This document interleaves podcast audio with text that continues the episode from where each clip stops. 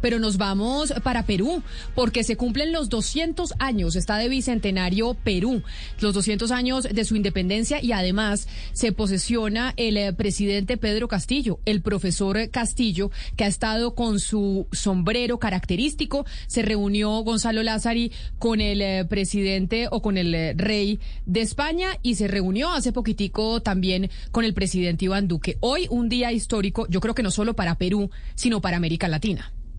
Sí, Camila, hay que hablar de lo que está ocurriendo en este momento en Lima. Son más de 10.000 policías, 10 drones, 5 helicópteros los que están desplegados en toda la capital peruana para darle custodia a este acto de transición. Ya el presidente o expresidente Francisco Sagasti ha entregado la banda presidencial dentro del Congreso de la República se encuentran los invitados especiales, el rey Felipe VI, eh, el enviado especial del presidente Joe Biden, que es Miguel Cardona, el presidente Iván Duque, Guillermo Lazo, el expresidente eh, Evo Morales y, en fin, una cantidad de, invitados interesantes con miras, esperando a ver qué va a pasar con miras al futuro del país, Camila. Y yo creo que es conveniente a esta hora conversar con María Paula Tavara ella es politóloga, es analista, tal vez una de las más importantes dentro de la nación sudamericana, para que nos cuente un poco cuál es el futuro que le depara al país. Eh, señora Tabara, gracias por acompañarnos a esta hora en Blue Radio.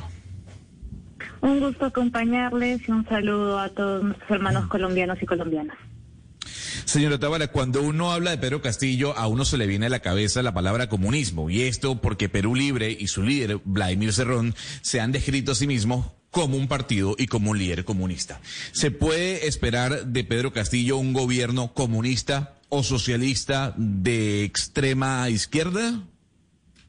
En realidad no, yo diría por dos razones en particulares. Una porque si bien el Partido Perú Libre se describe a sí mismo como socialista, el candidato, bueno, el ahora presidente Pedro Castillo, es un invitado dentro del partido por el tipo de, procedimiento que se lleva a cabo aquí para poder participar de las elecciones, él se inscribió en el partido político con los días exactos para poder participar de la elección primaria y ser inscrito como candidato a la presidencia.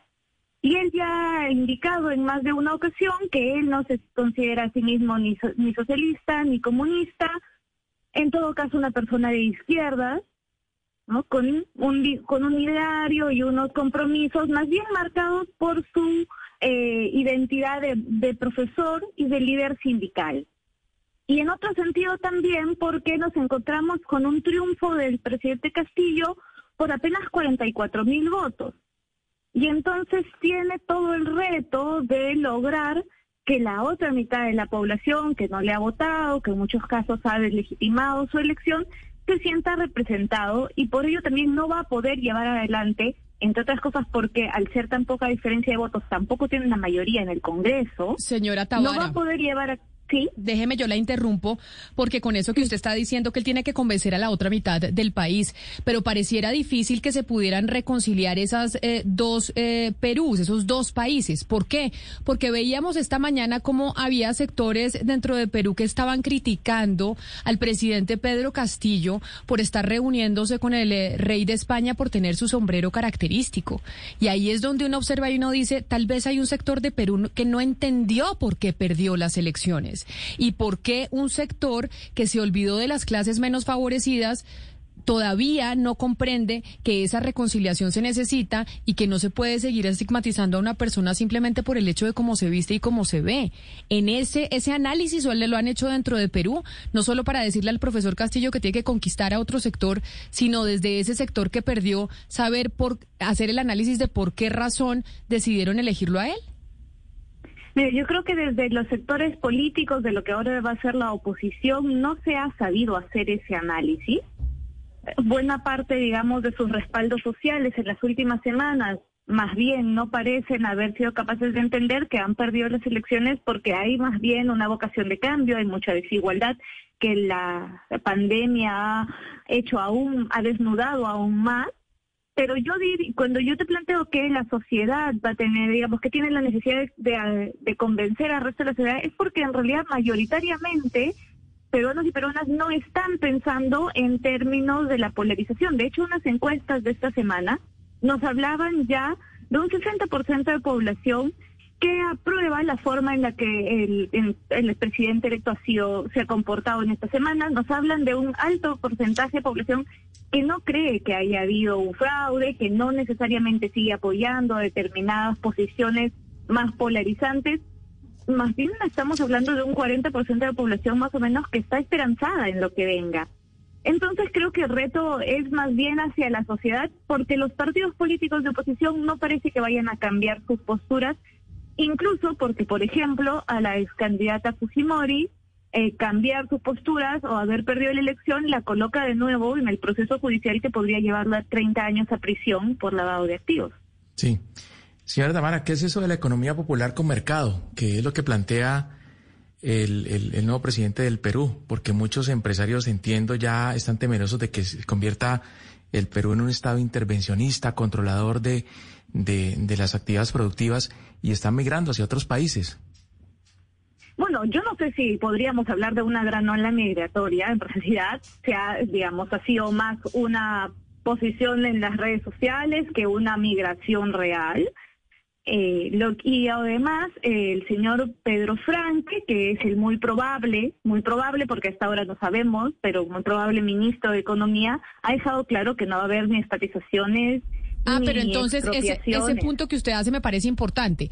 Este tema de la migración de capitales de Perú hacia otros países de América Latina, como por ejemplo Panamá o incluso a Estados Unidos, al estado de la Florida, ¿es un tema de redes sociales y no de realidad? hay un nivel de compra de dólares y de apertura de cuentas en el exterior, pero no diríamos que es ahora mismo un gran cambio o una, una gran movilización. No lo estamos viendo aún así y más bien lo que ha habido es un esfuerzo de, del equipo económico, hay que tener en cuenta que hay un equipo económico que se integra a la candidatura de Castillo hacia la segunda vuelta, más progresista y moderado, digamos, que ha hecho esfuerzos por reunirse con distintos sectores económicos para dar las tranquilidades de que no va a haber estos shocks económicos de los que se estaba hablando en la primera vuelta. Ahora, yo quisiera preguntarle algo, profesora Tavara, y le, se lo pregunto desde Panamá, porque ya hemos sabido que las empresas o algunas empresas peruanas están acercándose a este país centroamericano. Pero usted hablaba del futuro ministro de Economía, y lo que se ha visto es un enfrentamiento entre la posición del futuro ministro de Economía, si es que va a ser ministro, con el señor Vladimir Cerrón. Vladimir Cerrón es la cabeza de Perú Libre, y dicen algunos que es el mentor de Pedro Castillo la pregunta es, ¿qué pesa más allí? ¿El futuro ministro de Economía o la voz de Vladimir Cerrón a la hora de tomar decisiones económicas en el Perú? Eh, definitivamente lo que va a pesar más es la voz de quien sea el ministro de Economía, ¿no? El señor Vladimir Cerrón tiene un peso dentro de su partido. Entendemos que está habiendo una negociación al interior del propio partido y de las fuerzas aliadas al Perú Libre y bueno al profesor Castillo para definir todos los ministerios, pero lo que ya parece claro a esta hora es que la elección del ministro de Economía sí está quedando en manos del presidente Castillo y en principio podría ser esta persona.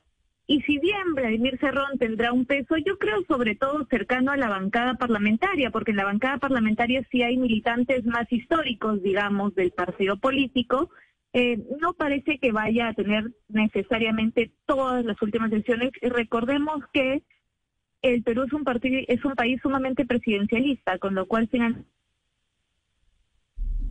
que tomar las últimas decisiones. Em, señora Tabara, ustedes en Perú tienen un fenómeno que a todos nos llama la atención y es que pueden cambiar de presidente en muy corto tiempo. Le pasó a Kuczynski, le pasó a Vizcarra, le pasó a Merino, mejor dicho, lo que quiero saber yo es en este momento qué tiene que hacer el presidente Castillo para evitar que eso le pase, porque la matemática del apoyo en el Congreso en este momento no le da. Entonces, ¿a qué partidos tiene que él, digamos, eh, hipnotizar o hablar o llevársela bien con qué partidos para que no le pase lo que le ha pasado a estos tres presidentes en tan corto tiempo? Digamos que creo que es una, una vía de ida y vuelta. Por un lado, el presidente Castillo tiene que lograr vincularse de la mejor forma o dialogar de la mejor forma con el centro político. Si alcanza a dialogar correctamente con el centro político, podría sin problema seguir gobernando. No alcanzarían de ninguna manera los votos, por ejemplo, para una vacancia, que son 87 de 130 votos parlamentarios. Ahora, ¿por qué digo que es de ida y vuelta? Porque en nuestro país también el fenómeno está vinculado con que los partidos que tienen bancadas en el Congreso tienen sus propias intenciones de poder. De hecho, en el caso del señor Manuel Merino, que duró cuatro días en el gobierno, se trataba más bien de un intento desde el Congreso de controlar el Ejecutivo, no de errores en ese momento necesariamente, digamos, se buscaron las justificaciones que ahora creo están, eh, están siendo correctamente investigadas por el Poder Judicial, pero no hay ninguna acusación este, oficial, digamos, de oficializada. En hay pues vocaciones, lo que nos mostraban eran vocaciones por parte de los partidos políticos del Congreso de querer controlar el Ejecutivo. Si el, si el Congreso entiende también que su rol es otro, es el de diálogo con el Ejecutivo, no el de intentar reemplazar o gobernar desde el Congreso, podremos tener una relación democrática desde seguramente desencuentros y opiniones diferentes, pero en las que se toman las decisiones para el bien del país y no de los intereses particulares de los partidos. Señora Tabara, Pedro Castillo eh, ha dicho públicamente que no está de acuerdo con la interrupción eh, voluntaria del embarazo, que no está de acuerdo con el matrimonio entre personas del mismo sexo eh, y que no está de acuerdo con el enfoque de género. yo quiero saber su concepto o, o, cómo lee usted ideológicamente a Pedro Castillo, pues que sube como alguien de izquierda y que tanto estas posiciones amenazan los derechos ciudadanos. Sí, va a ver, estamos hablando de una persona que si bien proviene de posiciones de izquierda, también proviene de posiciones conservadoras que son las mayoritarias en nuestro país. Hay que decirlo claramente, eh, podrá gustarnos más o menos a distintas personas, pero lo cierto es que parte del apoyo que tiene el presidente Castillo es porque ha planteado cambios en lo económico, digamos, pero no en lo social y que ha sido más bien conservador en ello como es buena parte de nuestra sociedad. Esto coloca en riesgo derechos. Yo creo que lo que hace es que no haya una expectativa de que se vayan a incrementar estos derechos. No creo que vaya a haber penalizaciones ni incrementos en las restricciones, pero sí es probable que algunos reclamos sociales que venían dándose desde las comunidades LGTBI, desde la población de las mujeres, no vayan a tener gran respuesta en estos años, ¿no? Sí. Pero mire, señora Tabara, eh, en, eh, el Perú le ha enviado a la comunidad internacional un mensaje de tranquilidad en lo que tiene que ver con la confianza de los inversionistas. De hecho, hay muchos inversionistas colombianos en el Perú. Con la llegada de Pedro Castillo a la presidencia eh, se presenta una, un estado de nervios casi que generalizado con el temor de que se presente una fuga de capitales por cuenta de la, de la llegada del doctor, del señor Castillo a la presidencia el mensaje tranquilizador que tiene que enviar el presidente, el nuevo presidente del Perú a la comunidad internacional, ¿cuál sería para usted? ¿Cuál sería ese mensaje tranquilizador para que los inversionistas mantengan la confianza en el Perú? Seguramente un economista podría darte una mejor respuesta al respecto de esta pregunta. Yo lo que te diría es que lo que lo que se tiene que mantener es un mensaje de estabilidad democrática y de respeto de las propiedades, que es un mensaje que ya tanto el presidente Castillo como sus allegados y los dirigentes que podrían, como te digo, aquellos que podrían ser asumidos ministros, han ido transmitiendo. Si hay otra cosa que yo creo que hay que transmitirle a la comunidad internacional es que en este proceso electoral que nos lleva a la juramentación de hoy, ha habido una gran campaña del miedo y de intentar polarizar a nuestra sociedad y por eso se ha querido colocar al presidente Castillo también como una persona mucho más cercana a determinados modelos económicos, a determinadas propuestas, porque era conveniente para la propia, eh, para el propio proceso electoral. Entonces, mm, hacia afuera yo sé que llegan las noticias muchas veces que los medios de comunicación transmiten más abiertamente, pero también los medios se han posicionado en nuestro país.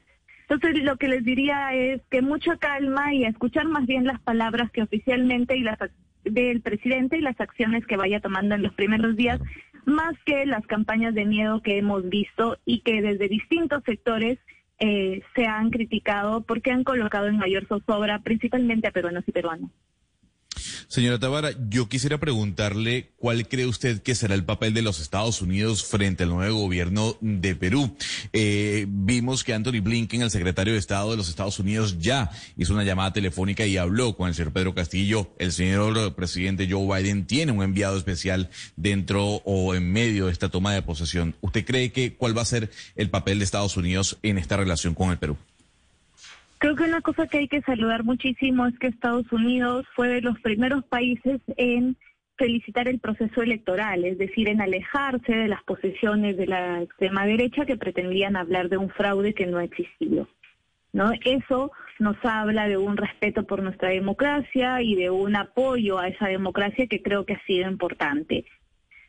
El presidente Castillo ha dicho que él va a construir sus propios modelos y sus propios, digamos, sus propias soluciones para el país más allá de los modelos extranjeros. Es decir, esto lo distancia seguramente de eh, posiciones norteamericanas, o pero también lo distancia de posiciones como la venezolana.